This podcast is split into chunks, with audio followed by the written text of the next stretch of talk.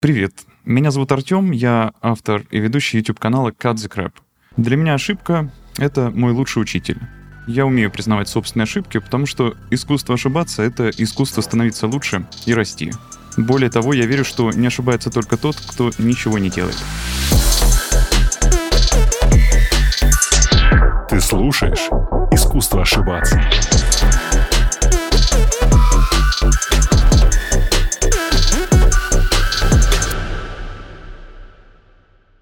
Артем, привет. Привет. Привет, привет, привет. Большое спасибо, что ты пришел. Я очень ценю, что ты делаешь э, выходной день. Я провел, мне кажется, хорошую работу по отслушиванию всех твоих предыдущих интервью. Мне кажется, довольно неплохое получилось а, с Дмитрием, вечно фамилию не могу правильно выговорить. Череватенко. Череватенко, да. Я mm-hmm. хотел сказать Череватенко, да, Череватенко. А, очень классно поговорили. Но, знаешь, у меня в ходе всего стрима, который я вот смотрел уже в записи, у меня было ощущение, что тебе как будто не совсем комфортно рассказывать некоторые вещи о себе. Ты немного стесняешься говорить под запись? Да, если честно, у меня просто, я не знаю, может, это какая-то моя стеснительность. Иногда я просто стесняюсь большой аудитории, потому что я знаю, что это видео потенциально могут посмотреть, там, ну, либо подкаст прослушать потенциально там тысячи человек, и у меня появляется чувство, что я выступаю перед аудиторией. И у меня вот этот какой-то страх сцены, короче, начинает где-то там, в общем, появляться. Слушай, это интересно, что ты про страх сцены сказал, учитывая, что, я так понимаю, ты с самого раннего возраста был на сцене, выступал. Ну, вообще, То есть это не совсем тебе прям чуждо. Ну, знаешь, я сейчас вспомнил одну историю, короче, немножечко отступлю в сторону. У меня просто была история, когда я в молодости, там еще в 2011 году я был в Штатах и ходил на съемки разных шоу. И, короче, угу. был на шоу от MTV, и, в общем, там ведущий обратил внимание на то, что у меня торчит волос на лице, где-то торчала волосина, и он такой говорит, типа, давай мы сейчас под камеру, а там такое шуточное шоу было, Марк Хорвиц, его звали а. чувака этого. Да, и он решил по приколу просто отрезать мне волосину. И на меня направили камеру, и он сказал фразу, типа, на тебя сейчас смотрит вся Америка. И когда он подносил, подносил ко мне ножницы, у меня вот так тряслась, голова тряслась. Я не мог ничего сделать с собой, у меня просто тряслась голова. Ты, ты не представляешь, какой это был, блин, страх. И вообще, я тогда осознал, что, типа, блин, я боюсь. Мне Слушай, страшно. ну с такой фразы на тебя смотрит вся Америка. Во-первых, да, сегодня да. это звучит довольно страшно, надо сказать. Вот, но тогда это было не менее страшнее в развлекательном смысле. 330 миллионов человек, ну, я, слушай, MTV же, эти огромная аудитория, это смотрит большое количество людей. А у тебя в смысле из, как, ну, из бороды ну, торчал да, волос или просто что? торчала, типа, волосина, неаккуратно побрился там, типа, этого. И она его раздражала, он просто ведущий был, а я сидел в первом ряду. А, и он, видимо, на это посматривал, посматривал, да. И он сел ко мне на коленки, короче, такой взял ножницы, вот, но не смог отрезать, потому что у меня голова тряслась. Он такой, да расслабься, расслабься. я не Блин. А это осталось в финальном как бы кате не, не, передачи? Они нет? вырезали. Эта передача была, но они вырезали все сцены с залом. Э, обидно, mm. конечно. То есть все осталось Блин. за кадр. Так-то круто вообще. Поэтому, знаешь, эта фраза, она у меня как эхом раздается каждый раз, когда я общаюсь с кем-то под запись. У меня каждый раз внимание, на тебя смотрит теперь там вся Россия, знаешь. Ой, ну, я был бы признателен, если бы тебя сейчас слышала вся Россия, но какая-то ее определенная часть среди тех, кто слушает подкасты, определенно тебя сейчас слушает, но, пожалуйста, не нервничай. Знаешь, я хочу стартануть и, честно говоря, мне нравится немножко этот а, подлый заходик, когда я очень хочу отправиться в детство гости, с которым я общаюсь, потому что детство – это всегда очень любопытная часть. Как ты вообще себя вот в детстве воспринимал? То есть, как бы ты себя описал? Каким ты был, когда, не знаю, тебе лет было, предположим, там 10-12, такие средние школьные годы? Ну, я на самом деле всегда был очень любознательным, и я всегда очень хорошо учился, потому что мне это нравилось. Мне нравилось общаться, учиться. Я был отличником всегда, самым первым там на всех э, мероприятиях, всякие там мисс гимназии школьные, какие-то там концерты. Ну, то есть всегда мое имя, фамилия везде фигурировала в школе у меня никогда не было врагов. Даже те, кто ко мне там плохо относился, мне стоило с ними просто пообщаться, и они становились моими друзьями. Слушай, а с точки зрения, ну, вообще вот внимания людей вокруг, а, ты был как-то в центре, с краешку сидения. Я понимаю, что ты сказал, что ты везде активно участвовал, но если я как бы на, самом, на менее формальном... центре. В самом центре. В самом, в самом центре. Знаешь, да, как бабушка сказала, от девчонок не было отбоя, наверное. От девчонок не было отбоя, да, но я был очень стеснительным парнем, поэтому я, так короче, поэтому и не было. Поэтому, да. Я жил э, жизнью нормального, обычного, стандартного подростка. Блин, ну кайф. Это очень здорово, потому что мне кажется, знаешь, что когда люди становятся популярными, а, не пугайся, на тебя сейчас опять не смотрит вся Америка, но я имею в виду, что когда приобретается популярность, и на самом деле довольно большая, у тебя несколько миллионов фолловеров, совокупность даже больше, три почти, то значит, появляются какие-то там, возможно, мифы, стереотипы, допущения, что это какие-то знаешь, неживые люди, как будто они сделаны из другого теста, и вот их туда, их туда кто-то поместил и дал им вот эту многомиллионную аудиторию. Слушай, а параллельно то это увлечение типа музыка, это уже чуть позже, да, произошло, когда ты сидел в Соединенные Штаты, вот это вот рок-тусовку влился? Или это же в те годы происходило? Нет, э, это было тоже параллельно со школы. В 14 лет у меня появилась, или в 13 у меня появилась гитара, хотя до этого у меня был синтезатор, то есть я музыкой, в принципе, увлекался, ну, тоже, можно сказать, с детства. Ходил в музыкалку? Знаю, даже... Нет, э, я ходил только гитарой, занимался, но это были частные уроки, но в музыкальной академии. Вау. Обсерва... Э, консерватории. Обсерватория. Музыкальная обсерватория. Химико-математический класс, музыка в обсерватории. Ну, ну знаешь, когда помещения у школы не хватает, то есть а, что-то помещает в обсерватории, что-то в зал для ну, физкультуры. Это все так происходит. Могло и такое быть, но нет в консерваторию ходил, но это как бы просто был там э, кабинет, в котором частные уроки гитары были.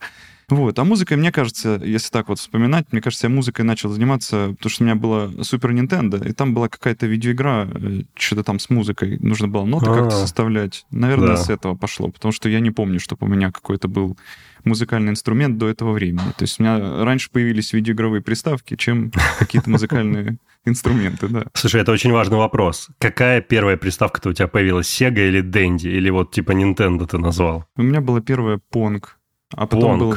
Вау. А потом была Atari, ну, она называлась у нас Rambo, но это та же Atari 2600. Угу. То есть я прошел всю эволюцию видеоигр, как бы вот как она шла. Сначала Pong, потом Atari, потом у меня появилась Dendy, естественно. Потом Super Nintendo. У меня не было Sega но была Супер Nintendo. Я был один из немногих людей в Белгороде, у кого есть Супер Nintendo, поэтому меня находили какие-то там люди из других вообще районов, приходили ко мне домой и, менялись картриджами. Это было очень смешно. Блин, да, обмен картриджами очень клево. У меня была Дэнди, да, я сразу вспомнил, как действительно вы меняетесь картриджами, которые там кто-то где-то раздобыл. У меня просто во дворе у всех была Sega, короче, там еще двое ребят было, у них были Сеги, то есть я ходил к ним играть в Mortal Kombat, а они ко мне приходили уток стрелять. У тебя были какие-то вообще ожидания от самого себя, кем ты собирался, там, не знаю, становиться? Ну, оставаясь собой, говоря это так философски красиво. Но профессионально у тебя были какие-то идеи, там, чем бы ты хотел заниматься, вот когда, не знаю, закончится школа, пойдешь в университет? То есть ты как-то думал про свое будущее? Ну, были у меня разные ожидания как бы от себя и разные мечты, так скажем. Конечно, я ну, мечтал реализовать свой творческий потенциал, потому что я там чувствовал, что у меня где-то там оно сидит, знаешь, вот это чувство амбиции какие-то, претензии на какую-то там славу, известность. Вот. И я хотел быть рок-звездой. Хотел ну, быть рок-музыкантом. Да, ну я же вот говорю, в 14 лет у меня появилась гитара, я начал учиться играть на гитаре, и потом у меня появилась мечта сколотить банду, э, новую угу. металлику. Несколько попыток у нас было в детстве, мы там играли какие-то песни, придумывали такие дворовые. Потом, когда я в универ уже пошел, на первом курсе э, мы сделали банду Тела называлась она, очень прикольно. Да, я, я слышал это классное название. А, да? а, ну, я, слушай, я готовился, я слушал. Mm-hmm. Ты интересно сказал про творческий потенциал, а ты это и тогда прям хорошо понимал, или это ты сейчас оглядываясь назад, у тебя есть уже четкое ощущение, что да, я хотел как бы заниматься какой-то творческой эм, профессией, не знаю, трудом, или ты действительно в, в те годы такой прям думал, что, черт, мне прям жжется, колется, вот хочу на большую аудиторию. Я, да, тогда еще понимал. Мне кажется, это еще со школы. Я еще в школе это все загорались вот эти первые мои э, мысли об этом, знаешь, моя мечта какая-то там, что, ну, ходил на сцену, видел аудиторию, как реагирует, там, хлопает, все такое, и, типа, мне это нравилось. Хоть я этого боялся выходить на сцену каждый раз, но каждый раз испытывал какой-то кайф.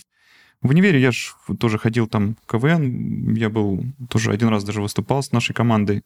Так что, да, были... Подожди, а в универ на кого ты пошел учиться? В универ я пошел это уже было, как сказать, не то чтобы моя мечта, это был, как многие, мне кажется, в то время, да и сейчас, наверное, просто выбирают путь наименьшего сопротивления, идут просто туда, куда можно. Типа, что есть так, там поближе, такое что-то стандартное, типа юрист или экономист. Я пошел в экономисты, я пошел в финансы кредит, Так и не неплохо. сказать, что это была моя мечта, но, типа, я подумал, почему нет, война? Всегда это может пригодиться, умение как-то там понимать э, все эти Считать экономические деньги. потоки, да.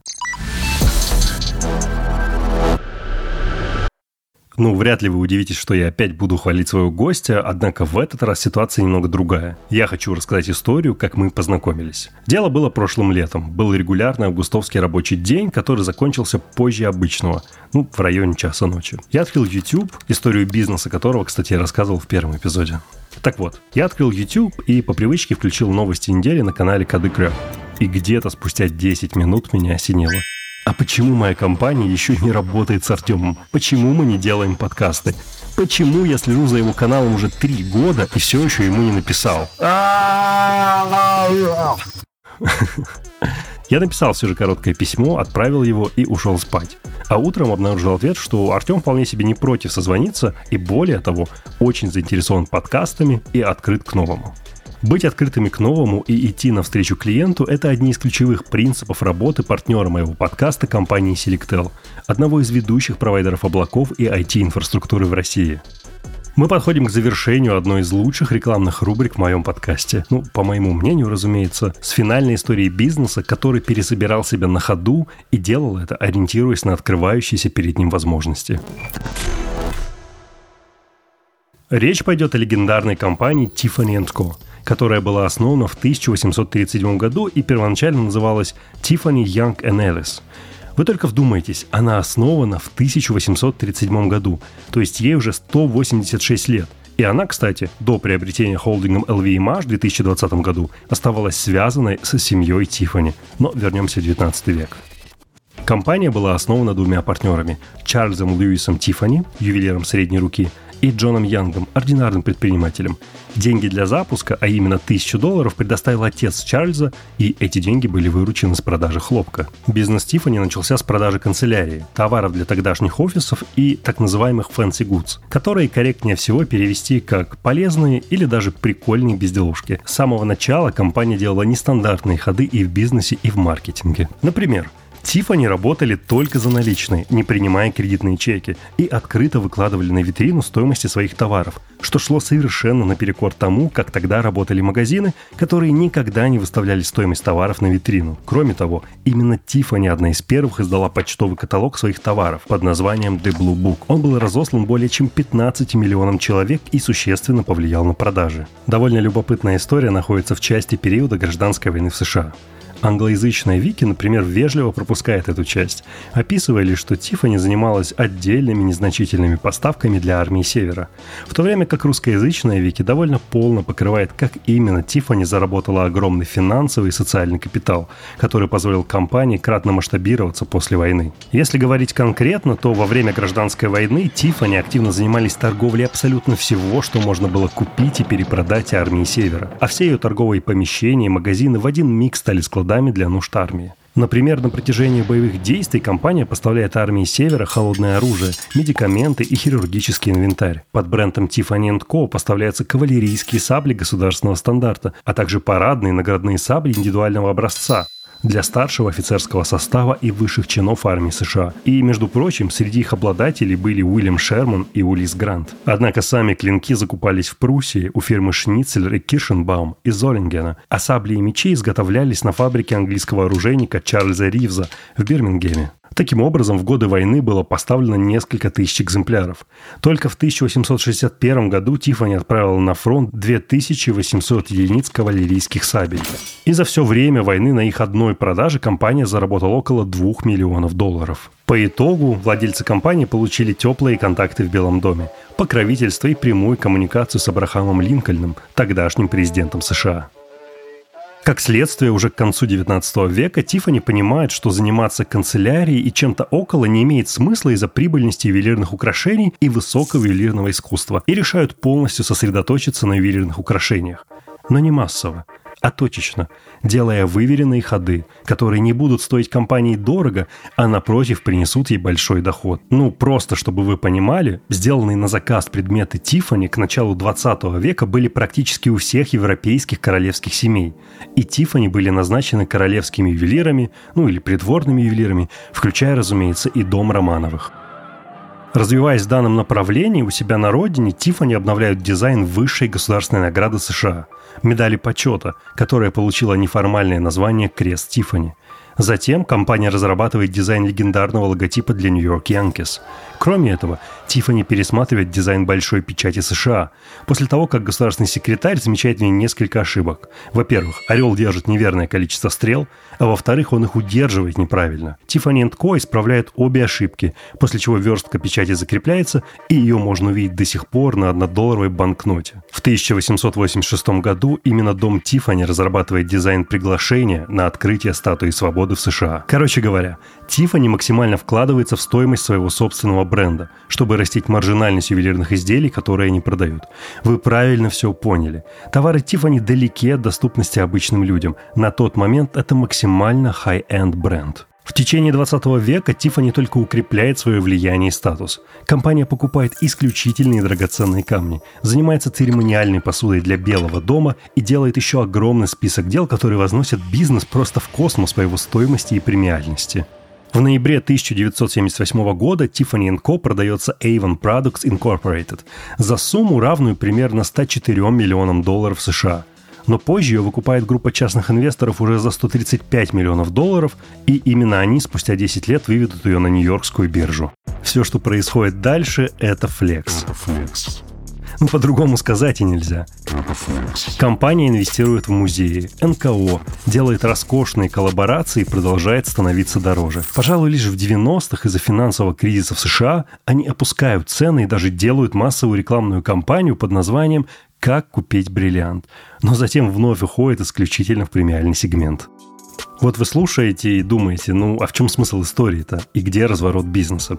Разворот на месте. Просто он был давно, когда компания отказалась от канцелярии и полностью перешла в ювелирное дело. Однако суть заключается в другом. Тифани мастерски перестраивалась под возможности, которые перед ней открывались, и которые могли увеличить ее влияние и стоимость, комбинируя все это с большим вкладом в ювелирное искусство и тем самым становясь достоянием общественности. Тифани представляет собой редкий пример премиального бренда, который делал и продолжает делать точечные ходы, которые еще ни разу не подводили бизнес и всегда шли ему на пользу.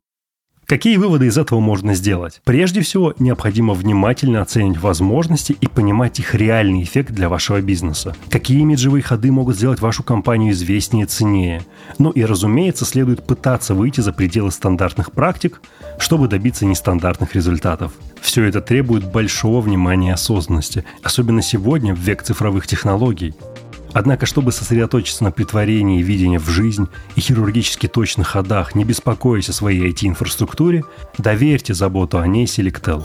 В Selectel есть большой выбор инфраструктурных продуктов, которые легко адаптируются под потребности вашего бизнеса, а облачные серверы и вовсе работают по модели Pay as you go, то есть без переплаты за неиспользуемые ресурсы.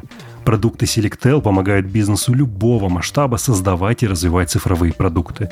Например, вы можете обучать нейросети на мощностях Selectel, выстраивать гибкую архитектуру микросервисов и легко ускорять разработку онлайн-продуктов. В общем, чтобы красиво флексить и придумывать нестандартные бизнес-решения, необходим крепкий деловой и IT-тыл. Поэтому заходите в описание эпизода и начните работать с Selectel уже сегодня.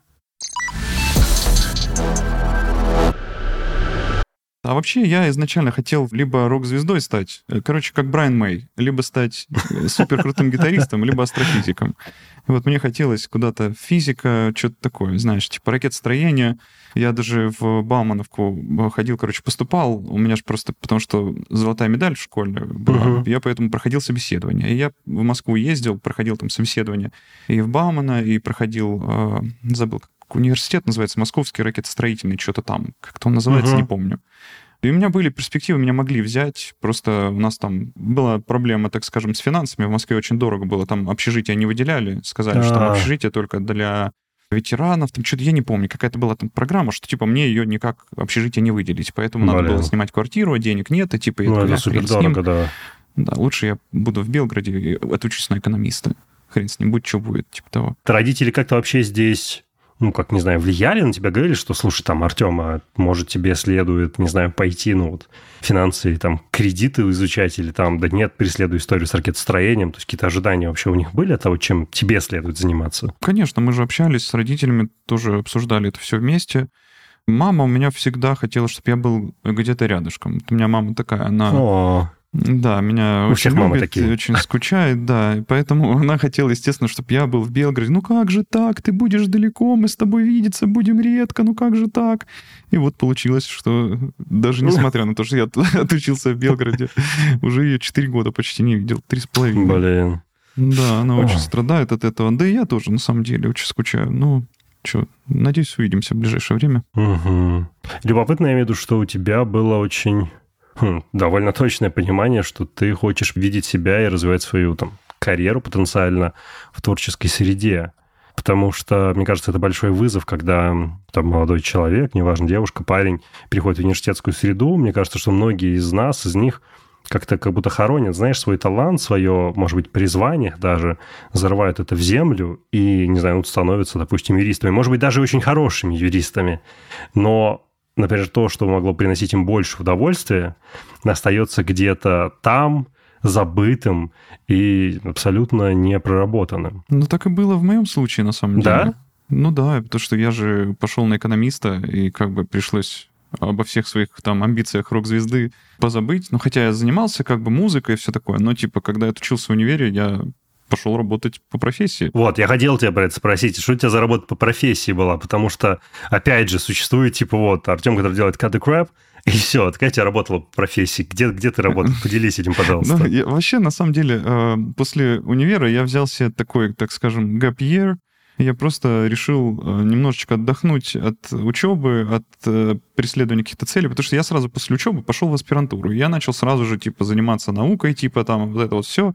Потом решил сделать паузу, потому что мне это как бы надоело. Короче, вот эта кухня вся экономическая, университетская. И в итоге я решил открыть бизнес. Mm. Да, этот бизнес, на самом деле, он у меня еще был с начала, еще как бы с последнего курса универа. И я решил как бы ему посвятить больше времени. У меня был автомат по приему платежей. Не что это бизнес, это такой больше подработка, сайт какой-то, как это сейчас правильно назвать? Сайт-хасл. Короче, ну, типа, на сайт хасл, да. Э, какой-то просто такой автономный источник заработка. Просто автомат стоял, я Круто приходил, же. снимал оттуда деньги, приносил их в банк, зачислял на счет, с которого потом снова списывались на переводы, там, ну, оплату этих э, телефона, короче.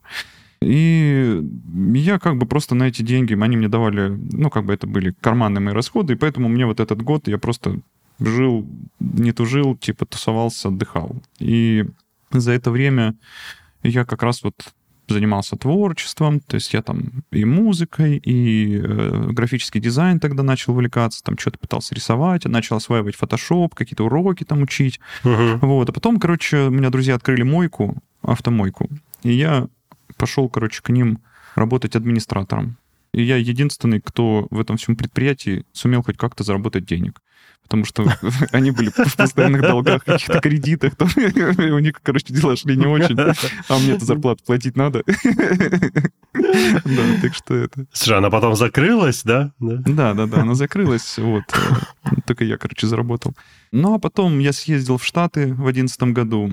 Тоже это очень большая такая прям Work and Travel, жизнь, да, история? Что... Не-не, Work and Travel была в 2006 Это я был на втором курсе универа. А в 2011 году это я уже отучился, это уже там прошло посчитать, три года после моего выпуска, два года. Как раз, кстати, gap year. Я работал в администрации, ну, ну в смысле, в администрации. В, ну, в администрации мойки, да. В администрации мойки. Ну, помню. И, короче, да, и решил просто, мне, ну, хотелось все как-то, там, тоскливо было очень. Я решил, хочу вот поехать в ЛА. Вот мне хотелось, там кино, там что-то есть, там движуха, креативные ребята. Поеду туда. И, короче, я поехал один. Было тяжко, но это была прям супер насыщенная и клевая глава моей жизни, которая э, заразила меня любовью к кино, и к любовью к дизайну, ко всему вот этому красивенькому, э, короче, к искусству, к визуальному искусству, вот так можно сказать, короче, любовь зародила во мне. Я приехал, продолжал заниматься там фотошопом, что-то писать, что-то там делать, но так, чисто в, в стол. Писал там какие-то и рэп-треки, музыку какую-то писал. Ну, то есть у меня был такой заряд прям творческий. Класс. Да, Э, я там кучу, у меня написал 14 рэп-треков. Просто, я не знаю, LA на меня так повлиял или хз. Так это же офигенно. Меня... Ты их прям записал, да? То есть есть, ну, Ну, какие-то есть записанные, да, какие-то есть э, прям уже даже с музыкой, но я к ним не возвращаюсь. Это как бы такое было баловство, можно сказать, детское. Но когда-нибудь, как сейчас нейросети разовьются, я их отполирую и выпущу альбом давно забытых э, треков. И потом я приехал, короче, из ЛА. Подожди, подожди, ты очень, очень, очень много пересказываешь. А... Слушай, моя задача не просто, знаешь, как собрать картинку твоей жизни, чтобы там, типа, слушатели услышали, что вот, кстати, такая жизнь была. Не. Мне жутко интересно, как бы, что ты на этих этапах чувствуешь. У тебя вообще есть чистолюбие? Ну, вот, скажем, эго, да, это можно назвать эго, чистолюбие. Ну, то есть вот стоя на мойке, например, да, будучи администратором, в целом самостоятельно зарабатывая деньги, ты испытывал внутри себя легкое давление, что как будто это не совсем там то, чем ты действительно бы хотел заниматься. Конечно, конечно. Я испытывал это давление, на самом деле, вот э, начиная с того времени, наверное, как закончил университет, даже на последних курсах универа, когда я видел, что мои друзья там уже какие-то бизнесы там открывают, что-то делают, какие-то люди там уже там занимаются творчеством, там кто-то уже и там на радио работает, еще где-то какие-то знакомые уже добивались каких-то успехов, а я такой, типа, только вышел с универа, и что делать, куда идти вообще, ну, была вот эта вот фрустрация, так скажем, и меня это съедало изнутри, потому что я чувствовал, что есть какой-то, знаешь, заряд, как его э, подорвать, как его разжечь, что делать, куда направить эту энергию. И она вот томилась, и я такой пошел работать администратором. И понимал, что типа, блин, ну, я хочу что-то еще, поэтому же я и поехал в LA, потому что я думал, что надо где-то вот найти выход этому всему, что-то начать делать. Слушай, ну а у тебя где-то была задняя мысль, когда ты, например, привел Соединенные Штаты, что, ну, если что-то вот начнет складываться, то я, короче, как-то приземлюсь там в Калифорнии и буду, не знаю, там, ну, десятый помощник человека, который выставляет свет на там студийной площадке. Такие, такие мысли тебя посещали, что если что, я здесь, короче, прилипну и вцеплюсь. Да, я изначально как бы ехал с такой задачей, что неважно что, я вцеплюсь там, просто схвачусь там за столб, меня никто оттуда не, не оттащит, я буду там просто возле студии где-нибудь э, ждать своего часа, потому что тоже там наслушался, начитался всяких историй успеха разных людей известных. Угу. И, ну, и было такое ощущение, что вот, сейчас я приеду, и начнется рост как бы моей карьеры какой-то там голливудской, типа этого. Поэтому я начал ходить на съемки, я там вот э, все это время... Это вот тогда была работа был. массовкой, вот это вот, да, в да, этот да, период да. Я там именно этим занимался, да. То есть буквально в первый день, как я приехал, наверное, на второй или на третий день я уже попал на первые съемки. Круто. Я сразу начал, да, изучать там Craigslist, общаться с людьми. То есть, ну, я был заряжен прям, заряжен на успех. Ну, слушай, в этом нет ничего смешного. Я понимаю, что, может быть, ты как-то немного сейчас к этому с легким... Но все же слово на языке крутится стыд. Я не уверен, что ты его чувствуешь, но как будто есть легкая стыдоба за это. Ну, знаешь, возможно, это и есть э, то самое чувство, о котором ты говоришь, хоть это, ну, мне кажется, слишком громкое. Оно слишком равно... громкое, я имею в виду, оно в очень да. маленькой части. Оно очень маленькой части. Оно не такое, что прям ты ashamed, а просто как бы чуть-чуть... Вот. Ну да, да, стеснение, так скажем. Стеснение, вот, хорошее слово, да. Стесняешься как будто этого. Да, потому что я знаю, что я был очень наивен в то время, но это моя жизнь, и мне от этого так было это клево. Офигенно. Я, ну, я кайфовал, да. Хоть я и боялся, у меня был все время вот этот страх, который на грани с экзистенциальным каким-то страхом, страх нереализации, страх вот чего-то ну, быть fail ом, страх признать, что я все-таки э, fail на самом деле, а, да, а не что-то там, что я себе возомнил. Вот это было чувство как бы всегда. а что ты себе возомнил? Ну, вот на тот момент, что ты о себе возомнил? Не, серьезно, вот на тот момент. Я не сейчас, ну, типа, да что ты о себе возомнил? Нет, а тогда. Тогда, ну, что ты о себе возомнил? Ну, у меня было четкое ощущение, просто его еще родители как бы мне дали. Еще просто у меня была дедушкина сестра, тетя Люда, она э, очень близкий человек мне была. Она умерла, когда мне было 12 лет. И угу. она мне вот привела любознательность и вообще любовь к наукам, ко всему. То есть я приходил к ней домой, она была учительница, она была завучем, и она меня учила. Она учила меня там языкам, там еще чему-то. То есть она меня научила в три года читать. То есть Представь, трехлетний ребенок, Круто. который умеет читать, да. Потому что я к ней приходил, она со мной занималась играми там развивательными какими-то. То есть, ну, это был очень клевый период моего детства. И из-за этого у меня было вот это чувство, что я как бы там, у меня есть какое-то предназначение, что есть какая-то цель. Плюс еще интересовался всякой там метафизикой э, и всякой там эзотерикой. Плюс это еще, знаешь, тоже какая-то мистическая сущность угу. нашей Вселенной, наша материализация мыслей. У меня очень много есть примеров, когда я это испытывал, и это срабатывало, и я убеждался в том, что это работает. И да, я об этом прям написал книгу вот этих своих экзистенциальных каких-то экспериментов, которые я проводил, там и со снами, и с осознанными снами, короче, Вау. очень интересно тоже было все. И вот с этим как раз было сопряжено, сопряжен страх того, что, типа, все-таки, может быть, я слишком много о себе возомнил, что я думаю, что я такой, типа, там, мне предназначена какая-то судьба, что я какой-то пассионарий, там, какой-то умный, там, и все такое.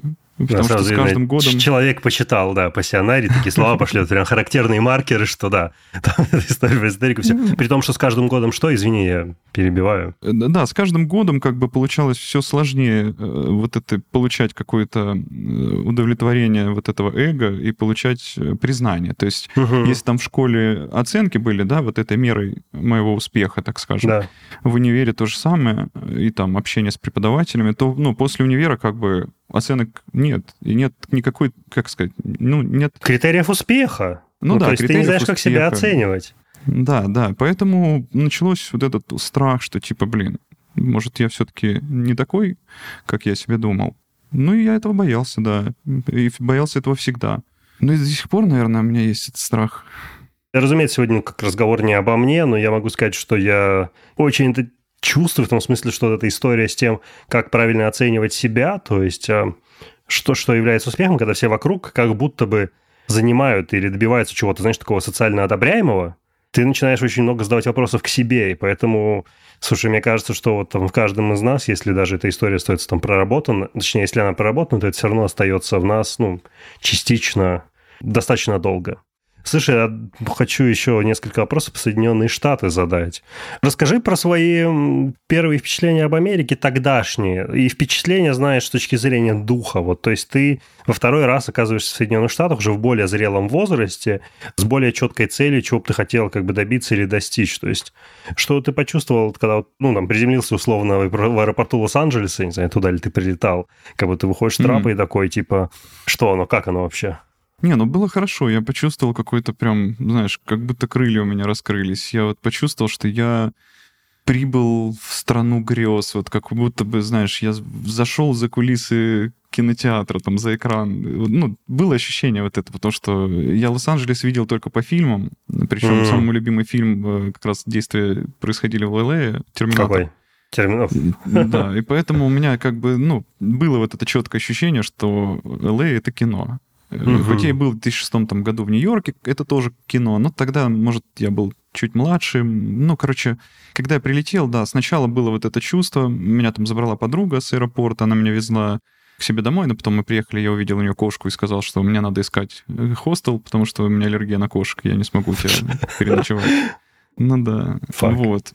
Но на следующий день я просто в хостеле потом проснулся, и мне было очень страшно, потому что это был очень не очень хостел, он был где-то в Северном Голливуде такой. Я не знаю, я не был в Лос-Анджелесе, это неблагополучный район, да, какой-то? Ну, можно сказать, да. Ну, не, не то чтобы... Это нормальный район, но как бы... Ну, не для хостелов. Ну, ну, как бы да, в хостеле там как бы так, печальненько. Ну, там, знаешь, просто так, чтобы э, понимать, что за район. Мы там шли с Брайаном, когда-то ходили э, подстригаться в парикмахерскую. Брайан — это чувак, который там со мной в хостеле жил, друг uh-huh. мой был. Вот, и мы с ним шли по дороге, типа, и он постоянно пригинался возле машин. И я такой, что ты пригинаешься? Он такой, да ну вдруг drive-by shooting будет, типа, надо же пригинаться. Drive-by shooting? Чё? Ну да, ну типа гангстерские разборки, там да. типа банды. И он такой, ты, ты чё, ну здесь же банды, типа, чё, ну может же быть сейчас перестрелка, попадем ненароком под перестрелку. Мы еще и белые. Я такой, чё, блин? Да, да. Это не то, ну. да, кино, в котором ты хотел оказаться?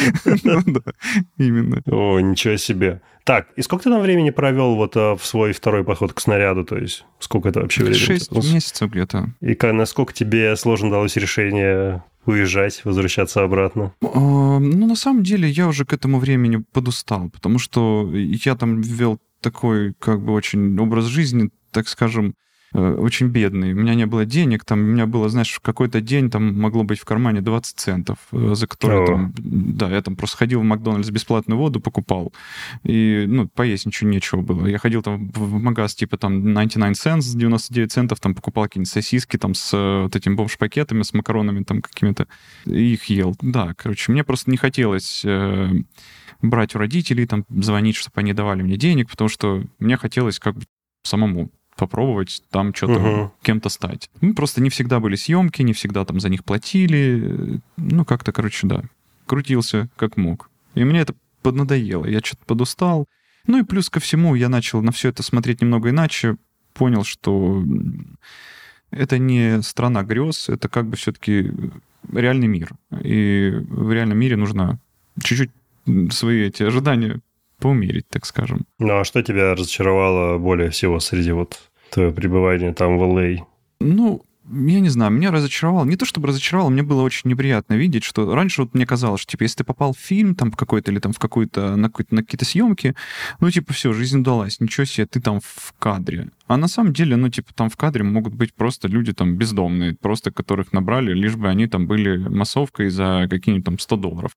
И там были русские ребята, с которыми я общался, они там жили, знаешь, по 10 лет там в Штатах и ходили на вот эти подработки, и они все такие бедненькие, и они так прям, ну, видно, что им это не особо нравится, это не их, не работа мечты, это типа какой-то безысходность, короче. И вот угу. они ходят такие, зарабатывают эти копейки. Ну и все дорого в Штатах, там цены, ну, то есть это не страна не очень, э, так скажем, дружелюбная к людям, без, э, ну, во-первых, без денег, без каких-то... Ну, то есть туда, когда попадаешь, нужно на что-то выживать. Накопилось ощущение, что, типа, зачем оно мне надо? Типа, если у меня было все в России. У меня были друзья, родители, и, блин, Белгород, город, в котором я вырос, знаю его там от и до. Ну, все знакомое, все комфортное. Ну и плюс есть Москва, типа огромный город, в котором тоже куча возможностей и съемки, и все подряд. И я такой что-то подумал, там еще пообщался с другими ребятами русскими. Там чувак, который отучился 14 лет, ну, он отучился, и 14 лет вообще жил в Штатах, в ЛА, отучился на адвоката, э, работал адвокатом, и он мне рассказал там про какие-то разные теории заговора, там всякие хемтрейлсы, вот эти все. Да, он там меня вообще, помню, запугивал, он тоже в хостеле жил, я был удивлен. Чувак, который с образованием... Да, типа, блин, с образованием юридическим в Штатах, и он в хостеле жил, русский, и он мне говорил, я хочу в Россию, обратно в Россию. И я такой, поеду домой. Ну, у меня виза заканчивалась, поэтому я уехал. Так, и ты возвращаешься, и тут должен быть Android, ты делаешь коды крэп, становишься успешным, у тебя дорогие интеграции, но это произошло не сразу. Нет, это произошло еще лет через пять. Блин, у меня сейчас такой взгляд был, типа, чувак, не говори про цены ничего, а то нас обоих убьют. Нет, Когда я приехал из Л.А., я приехал в Белгород, побыл в Белгороде месяц и уехал в Москву. Потому что я в LA познакомился с чуваком, с Димоном, ну и как-то мы подружились, он в Москве живет, и он такой, да, приезжай, найдешь работу, Москва, большой город, будем тусоваться. И я приехал, ну, где-то 8 месяцев прожил в Москве, ну, тоже было прикольное время, мне нравилось. И вот тогда же я впервые пошел работать по специальности. Я устроился в банк, Unicredit банк, а ты при этом искал как бы углы для приложения с, с ну, нереализованных творческих своих желаний? То есть, находясь в банке, например, там, не знаю, выходные что-нибудь выступить, не знаю, там написать, сделать, нарисовать? Ну, выступать нет. Ну, но... я условно. Я понял, да. Да, конечно. Особенно вот когда я в Белгород потом вернулся.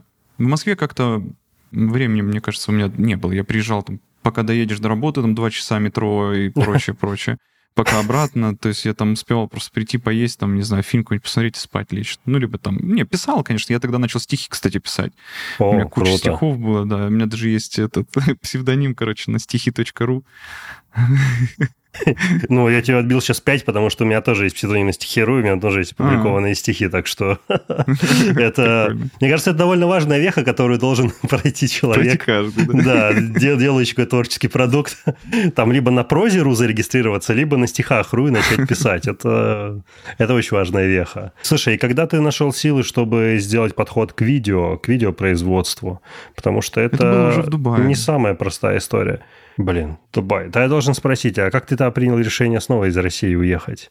То есть ну... ты говорил, извини, ты говорил в одном из своих интервью, что типа вот там родители так или иначе стимулировали и надеялись, что тебе удастся посмотреть мир, посетить большое количество разных стран. Угу. Но как бы это круто, но это же все очень сильно еще от гибкости самого отдельного человека зависит. Как, как ты такой, типа, поеду в Дубай? Сегодня понятно, но тогда... Да, да, это было тоже, ну смотри, просто вот опять же, да, у меня, я с детства, короче, читал разные книжки, и у меня была одна из самых любимых, я очень любил читать энциклопедии.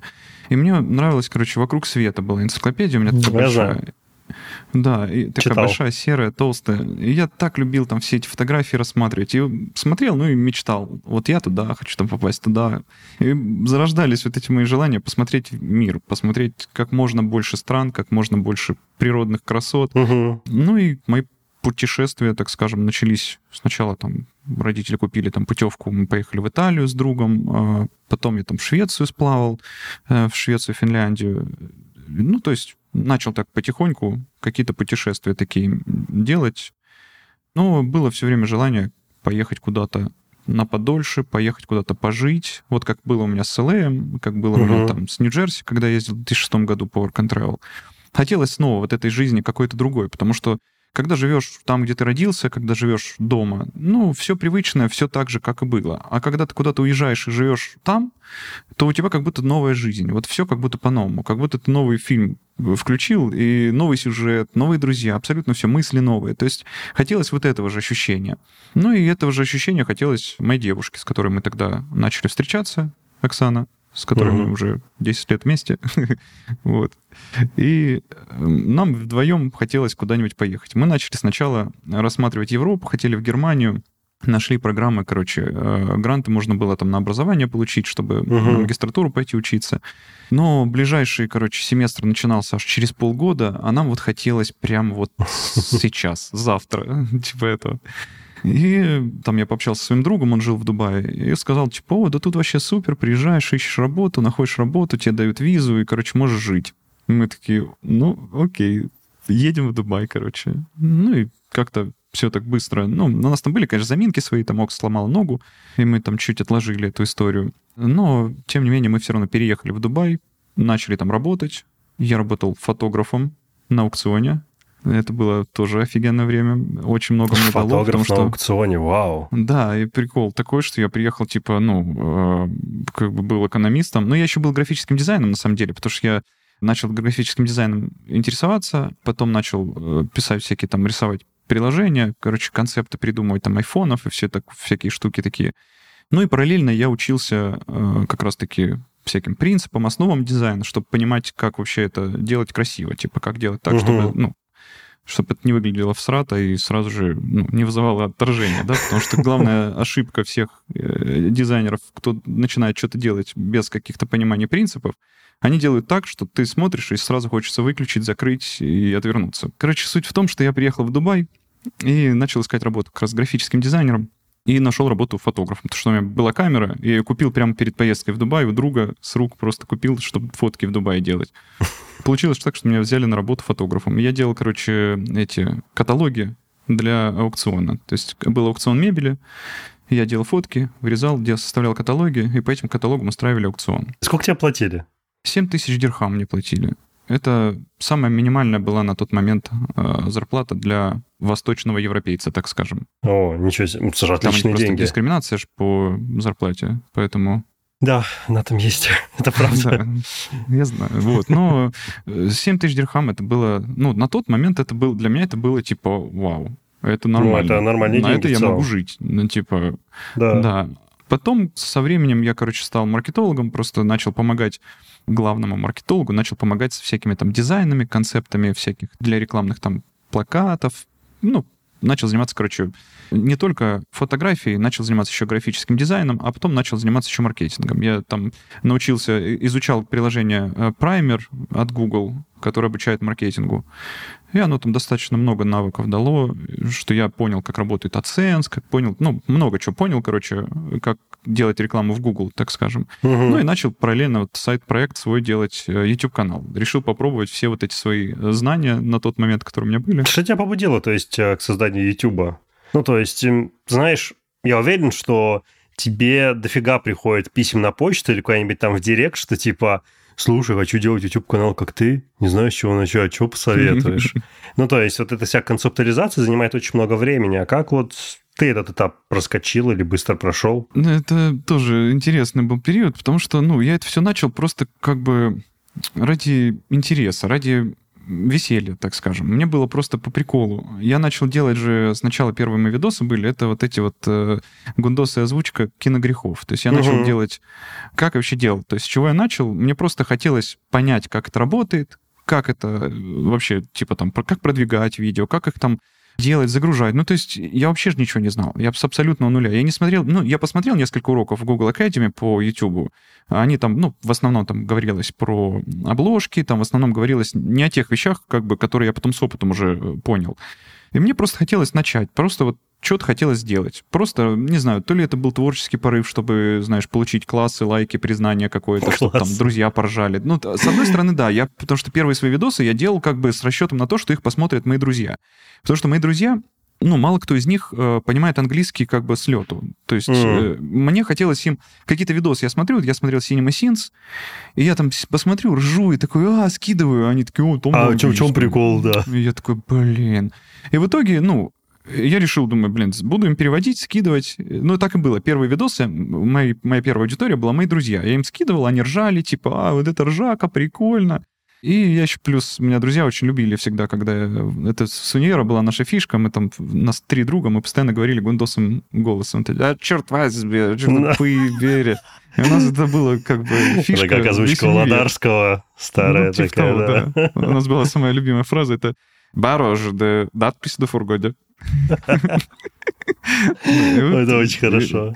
Я решил просто попробовать этим гундосом голосом озвучить Cinema Sins. Ну и плюс добавил там свой вывод финальный, то есть какие-то штрихи собственные угу. добавил, чтобы это не было просто как бы озвучкой Cinema Sins, чтобы это был еще и какой-то, ну, что-то свое. И в итоге я сделал там 5-6, по-моему, видосов таких, ну, они не зашли на самом деле, просто у них появились комментарии, потому что я начал постить э, рекламу в ВКонтакте, потому что я сделал тогда паблик еще ВКонтакте, и через него делал рекламу, выкладывал сначала себя в паблик, потом делал, короче, типа как взаимопиар, и видел, что, ну, есть какая-то реакция, то есть люди на это реагируют, кто-то ставит лайки, кому-то это нравится, кто-то хейтит, там, кому-то кажется, что отстой какой-то. Что, это офигенно. Да, в любом случае, знаешь, когда ты видишь отзывы, когда ты видишь, что что-то идет, какое-то движение вокруг твоего творчества, да, если можно это так назвать, ну, в любом случае, я же делал что-то. Конечно. Мне было от этого приятно, и это меня как бы заряжало. И я это вообще воспринимал, знаешь, как видеоигру, потому что я, ну, с детства у меня мозг такой заточен под видеоигры, потому что с детства играю, и и это тоже воспринималось мной как какая-то видеоигра, потому что YouTube еще это все делает очень красиво. Они там каждые 100 подписчиков сначала там, ну, 100, там, 1000, знаешь, каждый майлстоун они типа отмечают, и тебе каждый раз там приходят всякие эти ачивменты. Угу. И это как-то вот вызвало азарт. И, ну, пошло-поехало, я начал делать. Сначала это было, знаешь, как я лежал просто... Ты себе не представляешь, как это со стороны выглядело. Я просто лежал, играл в GTA, так, лежа на диване.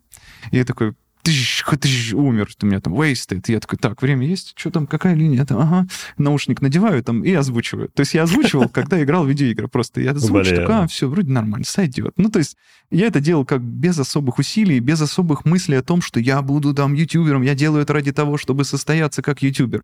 У меня не было этой мысли. Я это делал просто ради, ради веселья, ради какого-то фана. И мне просто это нравилось. А, слушай, я не знаю, тебя спрашивали про это? Я что-то это упустил.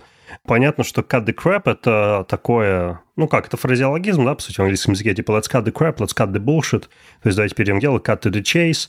Но вот конкретно почему, типа, ты выбрал cut the crap? Есть у меня ответ на этот вопрос, потому что я знаю точно, почему я выбрал cut the crap. Это фраза, которую однажды в американском папаше сказал Стив отцу, или Роджеру, не помню, кому он сказал эту фразу. Просто я очень люблю с детства говорить разными смешными голосами, там, знаешь, типа каких-нибудь там Рика и Морти, там, например, там, а, Рик! Морди, Морди, Морди, знаешь, ну, типа, бывает такое, я сижу там, что-нибудь услышу, да, и начинаю просто загоняться и повторять одно и то же. И было у меня, когда я смотрел «Американского папашу», я постоянно передразнивал Стива. Вот он что-нибудь скажет, а у меня в голове засядет, и я потом просто не могу остановиться, я хожу и говорю что-нибудь его голосом, ну, стараюсь, по крайней мере, там. И была фраза, он сказал как-то, а, Стив, не помню, кому он говорил, это не Стива, естественно, а там Роджер, типа, cut the crap.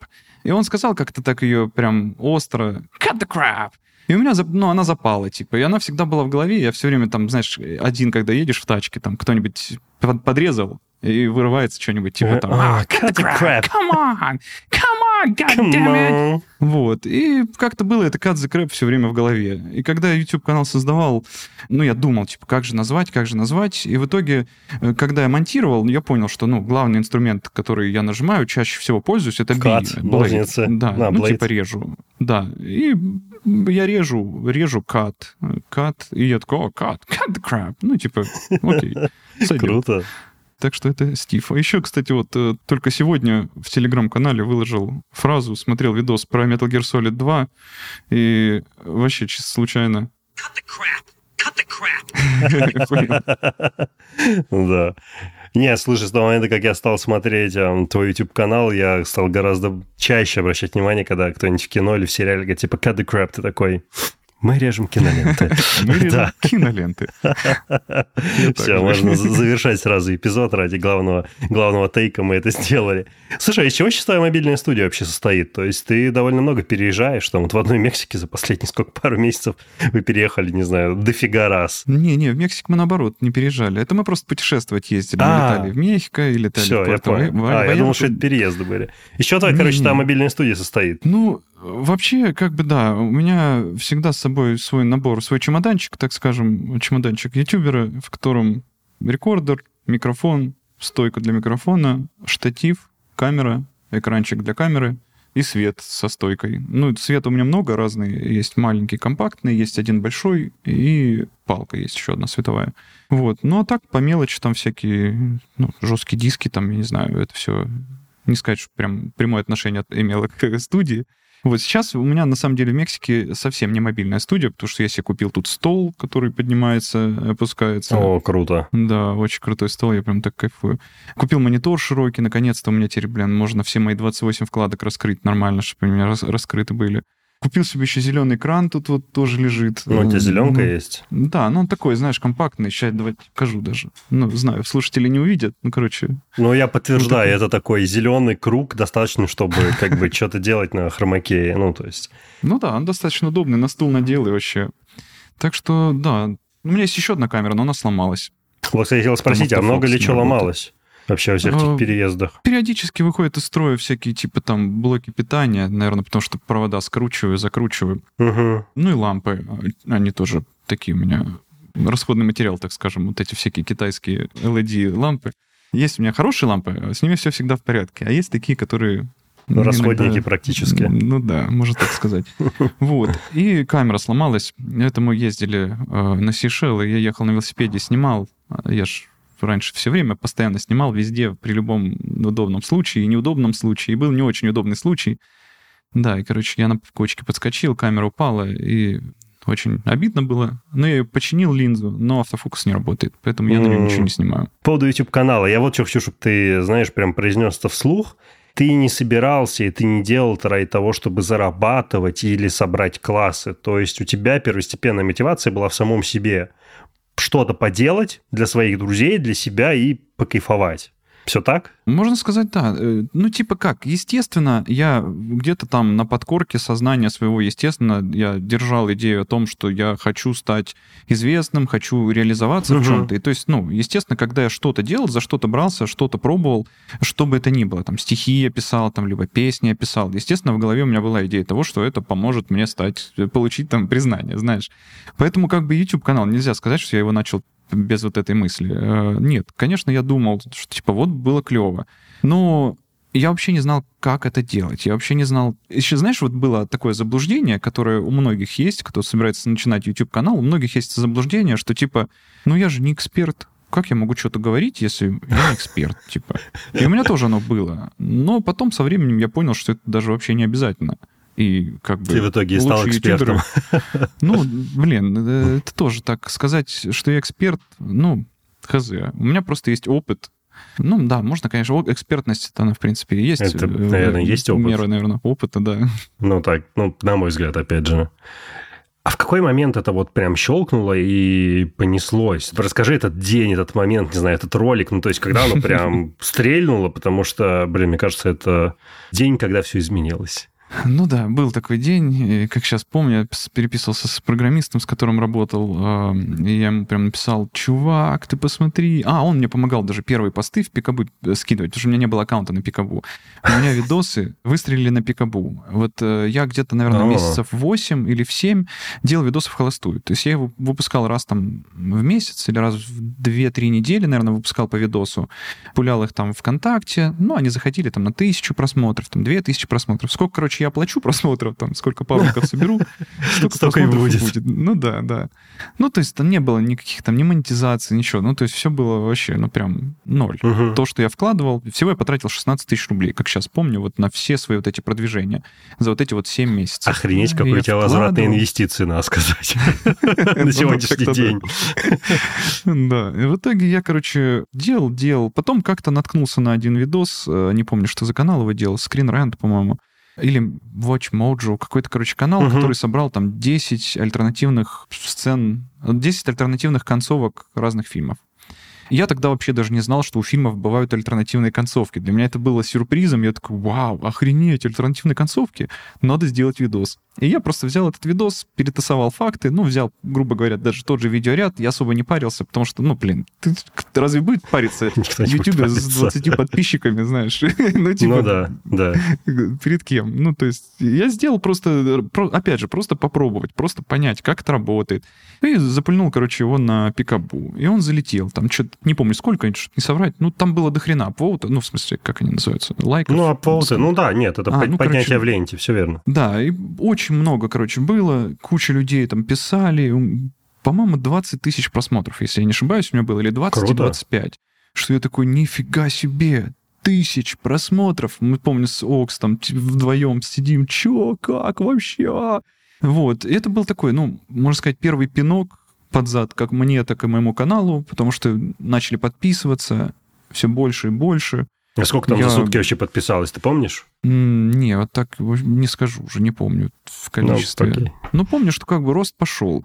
И я сразу же сделал еще один видос про, про альтернативные сцены. Он опять зашел. И, короче, я понял, что, ну, типа, грубо говоря, что я почувствовал, что я нащупал нишу. То есть я нащупал что-то, что людям интересно. И угу. я начал делать похожие видосы. Там альтернативные концовки, потом начал делать эти э, сцены, которые были не запланированы, то есть там... А, не, ляпы. Сначала ляпы, которые попали в финальный кат. То есть угу. э, я там еще на обложке шляпу нарисовал, помню. Типа не, букву ш, ша зачеркнул, типа шляпы, ляпы. Короче, какой-то странный был юмор у меня. Ну, неважно. В общем, и все эти видосы заходили один за другим. Они заходили, и я видел, как растет канал. И я такой, о, вау, вау. И радовался, короче. Потом выпустил видос, который не зашел, потом второй, который не зашел. И я такой, э, чё, как? А потом я увидел теорию Джаджа Бинкс. И я сделал видос по этой теории. Боже, вот ты, сколько случился... лет ты на этой теории едешь? Подожди. Она вообще какая-то вечная. Да я думаю, может, ремейк сделать, потому что, ну, знаешь, новая аудитория-то появляется. И там, типа, ну, уже нарратив такой слабый. Я прям смотрю и понимаю, что сейчас бы я бы сделал, ну, гораздо увлекательнее. Потому что я знаю, как делать уже лучше, типа. И, может быть, она бы даже зашла еще раз. Даже просто ремейк этой теории. Подожди, а ты когда Джаджо Бинг сделал впервые? Это какой год? Наверное, 16-й. Ну да, 16-й, 7 а, лет ну, назад. Ну да, ну то есть я уже, значит, ремейки видел, потому что в 16 году я еще не смотрел так а, плотно YouTube. То есть кто-то уже делал ремейк? Нет, почему? Я про тебя. Это история, потому что Джаджа Бинкс ситх. Ну да, это единственный видос, который вот у меня есть на канале, да. Блин, я такой старый. Значит, я тогда начал досмотреть. А, ну вот, ну, значит, я пришел с, с той истории, потому что, да, я помню, что я такой, Джаджа Бинкс ситх? Чего? Я такой, ну-ка, надо срочно быстрее. Причем мне рекомендации подкинули. Я такой, о, вау, как интересно. Блин, а что если он правда ситка, он всеми манипулировал? М-м. Да, это классный Да, это очень интересная теория. Я помню, когда я, у меня мурашки были, я не знаю, не сходили, наверное, сутки, вот как я ее узнал, И я такой, чё, как надо делать видос срочно? Да, и в итоге он взорвался. Прям взорвался так, как не взрывались на Пикабу ни одни видосы, как, ну, то есть это было даже несравнимо. То есть если на Пикабу там у меня заходили там 20 тысяч, 25 тысяч просмотров, и для меня это казалось прям непостижимые высоты, то этот зашел, он там за сутки 200, что ли, тысяч собрал. Ну, Ого. то есть там он прям ну, это был прям бомба, это был хит. Я никогда в жизни не испытывал этих чувств. И вот в этот момент, э, знаешь, у меня, ну, пропало вот это вот, вот этот страх, о котором мы с тобой говорили, пропал вот этот вот страх от э, того, что я не реализуюсь и все такое. Я, наконец-то, меня отпустило, я, наконец-то, освободился от вот этих вот оков этого страха и начал просто делать контент. Но у тебя же, ведь я правильно понимаю, что первоначально у тебя же не было такого большого фокуса именно на Marvel и DC, то есть это все равно был более широкий скоп на фильмах в целом, да, на культурном как бы таком пласте, ну, на, на пласте поп-культуры, как мы с тобой это обсуждали, как определение mm-hmm. подкаста, да, это пласт поп-культуры в целом, то есть что в этом мире ну, творится. Да. А в какой момент как бы ты здесь последовал за тем, что Marvel и DC стали большой львиной долей этой поп-культуры, или ты сам от этого кайфанул, заинтересовался и в это погрузился? То есть что было первее? На самом деле все видосы свои я делаю исключительно из собственного удовольствия. То есть я делаю их так, чтобы ну, я не буду делать видос о фильме, который там мне неинтересны. Я не буду делать видос, э, от которого я не буду получать удовольствие. Такое бывает, конечно, иногда, э, когда я понимаю, что там, типа, хайп есть там по какому-нибудь фильму, там, или трейлер вышел, а мне не хочется, там, тот же «Черный Адам», там, вот мне не хочется, но я понимаю объективно, что, типа, там, вот фильм вышел, можно сделать, хотя надо было не делать, потому что мне там влепили 18+, и видос не, вообще не, не взлетел, хотя я не знаю почему. Я всегда делаю видосы просто потому, что мне это интересно. Мне хочется, знаешь, в этом разобраться. И Marvel к Marvel и DC, как я вообще пришел, ну, естественно, я любил там Человека-паука, обожал с детства. Но я не был никогда фанатом, там, трушным, знаешь, фанатом, гиком, э, знатоком комиксов. Никогда я не интересовался ими вне киновселенных. То есть мне нравились фильмы про Бэтмена, я обожал трилогию Нолана. То есть я, ну, как бы я любитель кино, а не комиксов комиксы, так как это кинокомиксы, мне пришлось вникать уже и в оригинал, в источник угу. всего этого, всех этих экранизаций, чтобы, ну, понимать, что там, как, и искать там какие-то намеки на будущие сюжеты. А пришел я к этому, потому что, во-первых, появился первый трейлер Бэтмена против Супермена. Ну, как бы тогда уже был вот этот бум, как раз, мне кажется, это был ренессанс вот этих супергеройских историй. Марвел становились больше, они сплели вот эту киновселенную, то есть все было связано, и поэтому об этом можно было рассказывать. То есть э, киновселенные меня заинтересовали тем, что они связаны, и вот эти вот все связи, если ты посмотришь один фильм, ты их не увидишь. Но если ты посмотришь все фильмы, то в следующем ты найдешь эти связи. И вот мне хотелось просто эти связи для людей обличать. И, собственно, как бы само название cut the crap, это как раз-таки вырезать то, что лишнее. Ну, то есть да, показывать то, что именно остается, когда ты вырежешь филлеры. Оставишь весь булшит. Да. А, кстати, как ты с этой аудиторией справляешься, которая, я уверен, что к тебе пришли хардкорные гики, которые, типа, тебе наверняка предъявляют. Ты как к этому относишься? Который типа, что, ну, Артем, вообще-то посмотри на тот э, комикс. Ну, да, раньше, конечно, я относился очень, ну, так скажем, болезненно ко всему вообще хейту и ко всем вот этим поправкам, ко всяким неточностям. Если я там ошибался, мне казалось, что все, я типа, это кошмар, надо удалить видос, это позор, я опозорился перед аудиторией, там, знаешь, типа этого. Ну, как бы со временем я понял, что это вообще не мои, э, как сказать, проблемы. Я человек, который может ошибаться, и я не обязательно должен знать. Я никакой не эксперт, там, типа, не знаток комиксов. Типа, я делаю то, что мне приносит удовольствие, и я делаю это так, как мне это нравится. если меня смотрят и слушают, это значит, что, типа, ну, я делаю что-то правильное. И вот как бы я стал больше обращать внимание на эту аудиторию, которая меня любит, как бы, которая меня знает, слушает и разделяет вот эти мои интересы. И когда приходят какие-нибудь люди, там, знатоки комиксов, и начинают говорить мне там, особенно вот этими, э, типа там, позор, как ты мог так опозориться? На самом деле это было не в 14 там, а в 15 там выпуске.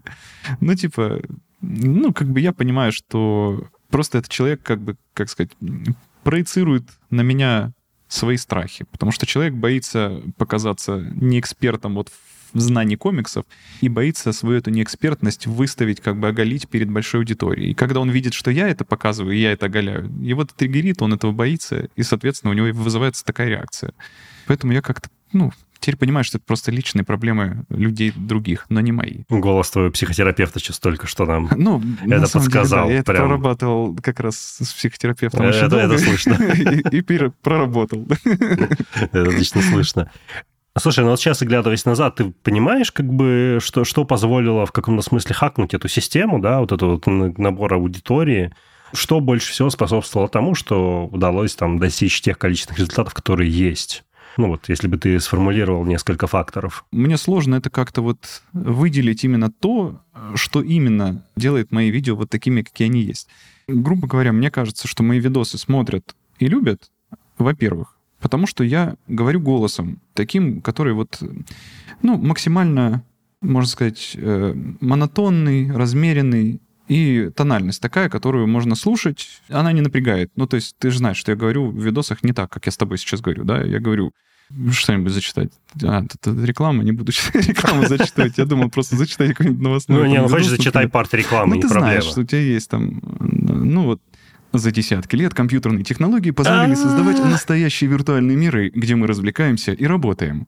Ну, да. Ну, то есть, слышишь разницу? Конечно, что, конечно. Ну, это, это и голос, это соблюдение принципов графического дизайна, как я говорил, потому что это сильно влияет, люди на это не обращают, не уделяют этому должное внимание, потому что угу. многие считают, что это не обязательно делать там все супер красиво и все такое. Не обязательно делать все супер красиво, но, но главное понимать, что там должно быть там негативное пространство, чтобы блоки там не сливались, чтобы ну, нужно иметь вот этот вот чувство того, как располагать элементы, что должен быть там контраст какой-то. Ну, как бы не все это понимают. Ну и плюс, я не знаю, наверное, любовь к тому, что ты делаешь, потому что я искренне наслаждаюсь процессом создания видео. Это действительно одна из моих самых больших вообще наслаждений в жизни. Я просто сажусь, растворяюсь в этом, создаю вот эти вот придумываю какой-то особый, знаешь, заход. Э, вот э, просто ради примера приведу тебе пример. Э, видос я недавно делал теорию про Хагрида.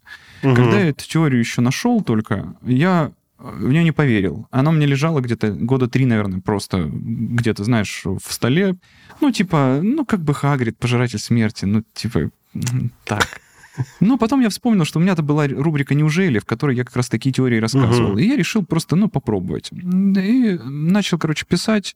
Дал сценаристам задачу написать. Они там вдвоем, короче, попахтели, написали вроде бы что-то. И я это все записал, озвучил, и на процессе монтажа я понял, что ну вот все не работает, все вот не так. Вот не работает и все. Мне, я помню, мы с Сокс пошли гулять, короче, мы идем, я, она говорит, что такое, что ты такой расстроенный? Я говорю, да блин, у меня видос, говорю, скоро, дедлайн уже подходит. А я говорю, ну, мне он не нравится, я прям не могу, он меня бесит, он такой неправильный. Там все как-то вот не веришь этому. Я говорю, просто, получается, делаю видос о том, что Хагрид пожиратель смерти, но сам в это не верю. Ну, типа, мне это не нравится. Как я могу это, ну, зачем тогда вообще делать? Угу. Ну и, короче, я об этом думал, и как-то перед сном ложился спать, и такой, Блин, а его же можно переставить местами, абзацы это туда-сюда. У меня в голове, знаешь, сложился как тетрис. Пазлы вот так сложились, просто как можно его улучшить? И я просто взял, все перезаписал, переписал, блоки поменял, короче, весь его переделал, заново начал делать, и я понял, что я кайфую. Я его посмотрел, этот видос сам посмотрел раз в 8, наверное. Просто О. я его сижу, работаю, я включу на фоне его, и мне просто приятно, потому что я в него, грубо говоря, вложил, ну, я сделал так, как я хотел. Я, выр... я вот свое видение как бы смог передать. И мне он нравится. И вот так вот я и делаю эти видосы, просто вот мне нравится, я хочу передать это видение.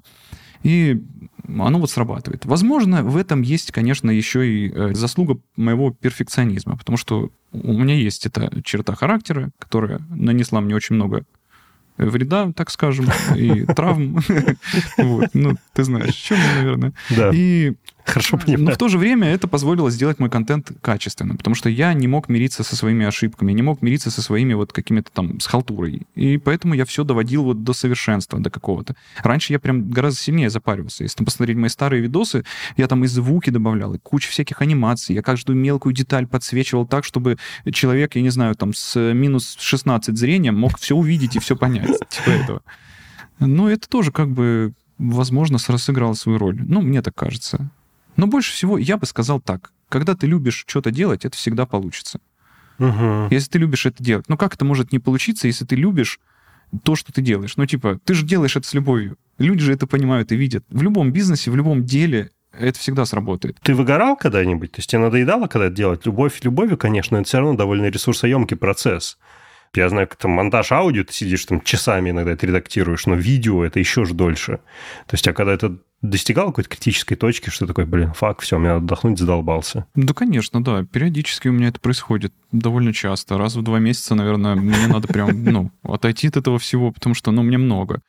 Ну, я начинаю отдыхать, два дня ничего не делаю, где-нибудь куда-нибудь еду, там, путешествую, а потом у меня появляются какие-то идеи, я такой, о, можно было бы еще и вот это сделать, там еще какую-то идею развить. Мне кажется, еще, знаешь, это связано с тем, что когда не заходят видосы, вот когда я выпускаю видос, а он не зашел, вот я выпускаю новости, вот такое часто бывает, потому что новости очень сильно зависят от главной новости. То есть если есть какая-то uh-huh. главная новость, то новости смотрят лучше. Если ее нет, ну, типа, их же все равно надо выпускать, как бы, я все равно их рассказываю. Но если нет, грубо говоря, ничего такого прям стоящего, ну, они могут не, не зайти. И у меня начинается это чувство, что, типа, нафиг Слушай, а не зайти это сколько просмотров? Ну, типа, 300 тысяч. Это, угу. ну... Типа 300 это не залетел, да? А залетело ну, это да, сколько? Это... Типа 700, Залетел? 800, миллион? Ну, блин, э, новости миллион у меня не собирали. У меня новости 800 тысяч максимум собирали, но залетел это, ну, 450-500 это хороший, это нормальный, ну, как бы показатель, это я радуюсь. 350 э, это как бы стандарт. Вот у меня 350 тысяч новости, как бы это, ну, это стандарт. 300 это меньше стандарта. 400 это чуть больше, 450 хорошо, 500 супер. Ну и все, что выше, это уже как бы Понятно. я радуюсь. Да, и это уже мотивирует. Когда видосы заходят, это меня мотивирует. Когда не заходит, наоборот. О, это, это, это, это такая опасная американская горка, такой роллокостер, знаешь. Ну, это да. Э, катаешься. Слушай, а как, кстати, вот тебе удается балансировать между Давай даже не так спрошу это. Ты себя как воспринимаешь больше? Как творческого человека или как, ну, назовем такого, творческого предпринимателя? То есть, как думаешь, как, вот, к какому из полюсов ты склоняешься больше? Как творческий исключительно человек. Вот эта предпринимательская часть меня очень сильно, наоборот, напрягает, потому что надо что-то делать э, помимо творчества, а вот это я уже... Мне сложно. Я человек вот одного полушария только творчество. Я могу делать хорошо все, но как только появляется какой-то типа там подписать договор, написать договор, составить договор, прочитать договор, и все, я теряюсь, я сразу же, блин, куда, чего, как, я вот это не люблю. Да, так что я, я исключительно творческий. Окей. Okay. Слушай, но а что для тебя сейчас означает вот те цифры, которых тебе удалось добиться, прежде всего, на Ютубе, вот на канале? Вот ты заходишь, ты их принимаешь, ты их присваиваешь, ну, в том смысле, блин, я сделал классную работу. Или смотришь, и думаешь, фак, почти там типа... У тебя, у, тебя, у тебя больше? Не, у тебя по 2 миллиона, правильно? Я что-то... Миллион семьсот, да. Да. Меньше. Ты такой типа, блин, практически 2 миллиона, офигеть, вот это классная работа. Или ты такой, угу, 1,7, угу, надо x2, не, надо x5, короче, надо 10. Раньше естественно, майлстоуны были, типа, там, 100 тысяч. И я такой, впереди 100 тысяч, хочу 100 тысяч. Потом, когда 100 тысяч пришли, ну, типа, я же не буду продолжать хотеть 100 тысяч, правильно? Я ну, начинаю конечно. хотеть 200 тысяч. Ну, потом больше, больше. Поэтому каждый раз, когда, ну, какую-то цифру вижу, я всегда хочу больше. И, соответственно, это никогда не останавливается. И поэтому я не могу посмотреть и порадоваться там миллион семьсот. И я такой, о, вау, круто, миллион семьсот. Потому что в голове у меня типа, блин, а вот бы два. А потом бы вот бы, да, там еще больше. Но, тем не менее, канал постоянно растет, и постоянно новые какие-то рубежи. Вот как раз миллион семьсот тысяч недавно преодолел. Это приятно, просто приятно видеть, что канал как бы растет. Вот, сейчас ну, я да. обновил, плюс 30 подписчиков. Слушай, класс. Ты чувствуешь, что ты реализовал какую-то значимую часть того творческого потенциала, который в тебе был. То есть вот там часть амбиций, которые тебя жгли, которые тебя съедали, ты достиг, ты их выполнил, ты их отпустил, она перестала тебя жечь? Ну, часть, да, ну, не все, потому что, опять же, амбиции, они такие же, мне кажется, как вот и, и этот э, критерий успеха. Знаешь, вот критерии успеха двигаются, типа, сначала там критерий успеха 100 тысяч подписчиков, там, там миллион подписчиков, и они уезжают. Все время они где-то там впереди, я за ними гонюсь, за этим успехом. И, ну, в плане как бы реализации амбиций, амбиции такие же, что сначала, типа, там, видос на миллион просмотров, это типа там, вау, я реализовал себя, я сделал что-то, что посмотрел миллион человек. Сейчас как бы я делаю, ну, видосы, которые заходят там миллионы, два миллиона бывают за месяц, ну, достаточно часто. Я на них уже так не смотрю, поэтому у меня уже какие-то другие свои амбиции, и, соответственно, получая новые амбиции, я как бы старый, реализацию старую уже по сути, забываю. Ну, типа, ну, было и было. Но ты кайфуешь от этого в моменте? Ну, то есть, для меня, например, эм, я сейчас буду говорить про тебя. То есть, я был тогда приятно удивлен, очень рад, например, когда тебя Ворнеры отвезли на Комикон, кажется, да, где-то как раз ты с Марго Раби встретился и с другими там очень большими артистами. Я такой, типа, вау. И этот, кстати, очень классный мем ты у себя постил, типа там, а 10 лет назад ты там Типа такой поводки. И типа, да, и сейчас хоп, такой в обнимку с Марго Робби стоишь, и там твой влог был, потому что типа, can we take a selfie? Она такая, yeah, sure. Ты такой, чик, встаешь. Ну, ты от этого кайфовал? Ты, это, ты прожил, ты получил эти позитивные ну, эмоции, ну, что, типа, да, блин. конечно, в момент я... Да, ну, знаешь, приходилось себя себе это повторять постоянно. То есть это не то, чтобы я это чувствовал. Я, я очень сильно волновался. Я очень сильно волнуюсь в такие моменты, когда там интервью беру. Поэтому я как бы все, знаешь, обо всем забываю. Я забываю радоваться, потому что я волнуюсь сильно. И я волнуюсь и до, и во время, а потом после я такой, фу, и потом сижу и Окси там обычно, ну, мы обычно с Окс все эти моменты переживаем, и ты, знаешь, ты понимаешь, что произошло, ты понимаешь вообще. И так же это, знаешь, мне приходится все время себя как бы э, кольнуть, типа, э, ты не спишь, смотри, это было, вот ну, да. Про, прочувствуй. Да, ну как бы, не, ну мне тяжело на самом деле. Потому что, говорю, в момент, в момент я немножечко ну, потому что так ты же офигеть. Ты там, условно, 10, ну, не 10 лет, чуть поменьше, но, условно, ты там ходишь в Лос-Анджелесе в массовке, пытаешься как-то пробиться, а потом ты сидишь как бы на там пресс-зум-звонке, не знаю, с кастом Венома, и задаешь вопросы Харди, задаешь вопросы режиссеру, вылетела фамилия, и как бы они тебе отвечают, ну, типа, «Hey, Артем», там все такое. Ну, это охереть же так-то. Ну да, ну вот я же говорю, мне приходится только, знаешь, возвращаться в свое ментальное состояние в прошлом, то есть вот я как наслаждаюсь вот этим всем успехом, я такой, а что бы я подумал, если бы мне об этом сказали, когда да. я был вот тогда, типа там. И вот от этого я, конечно, ну... Ну, прикиньте, конечно, в Белгороде как... говорят, ну, да, короче, Артем, ты сделаешь YouTube-канал, у тебя завяжутся классные отношения с российскими офисами кинопрокатчиков. Даже когда эти отношения завершатся по независимым от тебя событиям, ты все равно сможешь использовать как бы накопившуюся базу, чтобы там делать новые интервью с классными там A-лист актерами, режиссерами. Ты, офигеть, ты бы сказал, да ну, ребят, бросьте, типа, ну, что, да. вам какую мойку? Полную, с детейлингом? Нет, ну, то есть... Колеса натирать будешь. Вот прикинь. Ну это же так-то офигенно. Не, конечно, я вот именно так это и наслаждаюсь этим, и проживаю это. Когда я начинаю просто возвращаться в голове мысленно к тем своим мыслям и чувствам из прошлого. Потому что, ну, сейчас же это все как бы результат моей работы, и поэтому оно не так воспринимается остро. Это же не так, что взяли меня и забросили там, и сразу ну, да. сказали, вот, иди делай. А это то, что я ждал, то, к чему я готовился, то, ради чего я, типа, там что-то делал, и какие-то шаги делал. И в итоге, ну, я нервничаю еще и плюс. Поэтому... Слушай, ну ты по итогу стал же ведь увереннее, и, ну, в том смысле, что и ты стал отлично зарабатывать на своем любимом деле, у тебя появилось там какое-то credibility, реноме. Ну, то есть это все же должно было тебе придать э, определенной такой внутренней опоры, которая в том числе, не знаю, же банально могла повлиять на то, какая у тебя осанка, условно, или как ты ходишь. Ну, правда. Ну, нет, естественно, конечно, это повлияло, на многое повлияло, но э, у меня есть некие, как бы, личные такие, можно сказать, загоны, личные установки, которые я прорабатываю, опять же, с психологом, Потому что, ну, мне не хватает немного вот внутренней силы, вот как раз ты говоришь про опору, вот это вот то, над чем я тоже работаю. Я стараюсь, я иду к тому, чтобы наслаждаться своей жизнью. Потому что я считаю, что это вообще самое главное. Старайся больше, да, потому что угу. ты проживаешь эм, абсолютно экстраординарную, в хорошем смысле, жизнь, наполненную большим количеством очень позитивных событий. Ну, преимущественно позитивных событий, безусловно, есть и низкие точки. Блин, круто. Знаешь, я в конце, в самом начале, когда я стартовал, да, делать этот подкаст, там, типа, 4 года назад, я в конце спрашивал, там, что главное люди не понимают, там, о тебе, твоей профессии, чем ты занимаешься. Потом как-то трансформировалось в то, хотели бы вы, ну, спрашивая гостей, хотели бы ли они пройти этот путь заново. Какой тебе вопрос импонирует больше, на какой ты хочешь ответить? Какой первый вопрос? Еще раз повторим. Что главное не понимают э, люди, в широком смысле слова, твоя аудитория, о тебе и о том деле, которым ты занимаешься? Ну, мне кажется, главное, что не понимает моя аудитория, это то, что я не эксперт в комиксах. Э, многие считают, что я все эти знания как бы храню где-то в голове. То, о чем я рассказываю, это я типа такой сел и из головы пишу.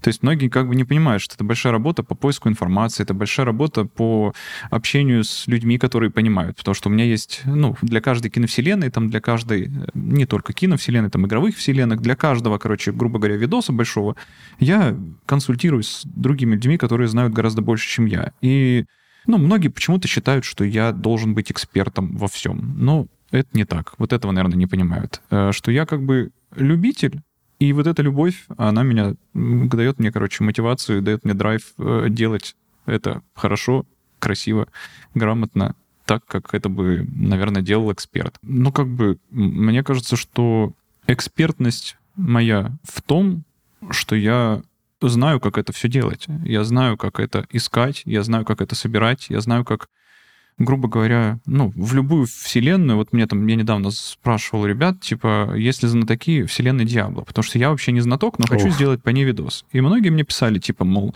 да нафиг ты, ну, нужно, типа, нафиг ты будешь туда залазить, если ты не эксперт, вот там куча есть каналов экспертных. Ну и, типа, тут суть в том, что не нужно быть экспертом, чтобы сделать клевый, крутой видос, который будет Все. грамотным, Просто, да, либо пользуюсь какими-то инструментами для поиска, либо пользуюсь знаниями экспертов. Я просто знаю, как это сделать красиво, а это все, как бы, что мне нужно, чтобы сделать видос. Ну да, уметь делать классный вот. медиапродукт. Ну да. Угу. Вот в этом, можно сказать, я имею какую-то экспертность. По поводу прошел бы я... Хотел ли ты весь тот путь, да пройти вновь. Да, безусловно. Я вообще, на самом деле, знаешь, э, человек ностальгии. Я очень часто возвращаюсь мысленно там в прошлое, э, ностальгирую по каким-то там детству своему, каким-то там старым видеоиграм, фильмам, могу там во, во что-то старенькое поиграть, повспоминать, как я это все ощущал в детстве, там посмотреть что-то тоже старенькое.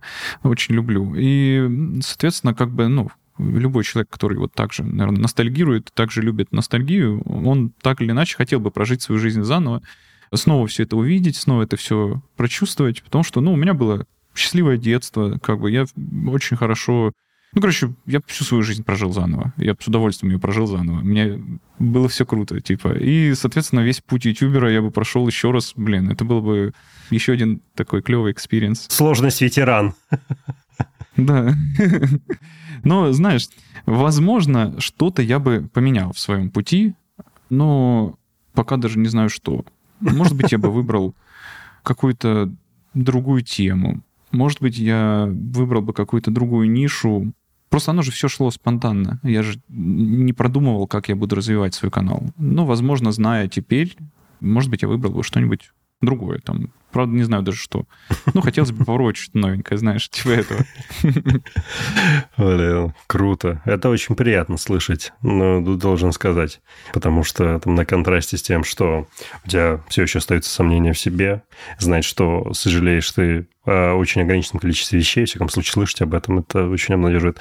Артем, огромное спасибо Прям. Я, я должен признаться, не знаю, ставлю это в конечной записи, но вот кажется, что диалог с тобой сегодня как раз вот тот момент, условно, когда ты чувствуешь, что за эпизод залетает, и чувствуешь ту же мотивацию, потому что было супер искренне любопытно поговорить и задать те вопросы, которые на самом деле хотел задать длительное количество времени, пока я смотрел блог и думал, типа, блин, было прикольно спросить, и у меня все очень не хватало там мозгов написать и сказать, типа, чел, приходи, пообщаемся. Вот, так что огромное спасибо за беседу. Мне было очень приятно. Да, взаимно. Мне тоже было приятно. Спасибо, что пригласил. Аж как-то это, знаешь, как на сессии с психологом. Я все это отпустил. Все тебе рассказал. И прям стало приятно. Yeah.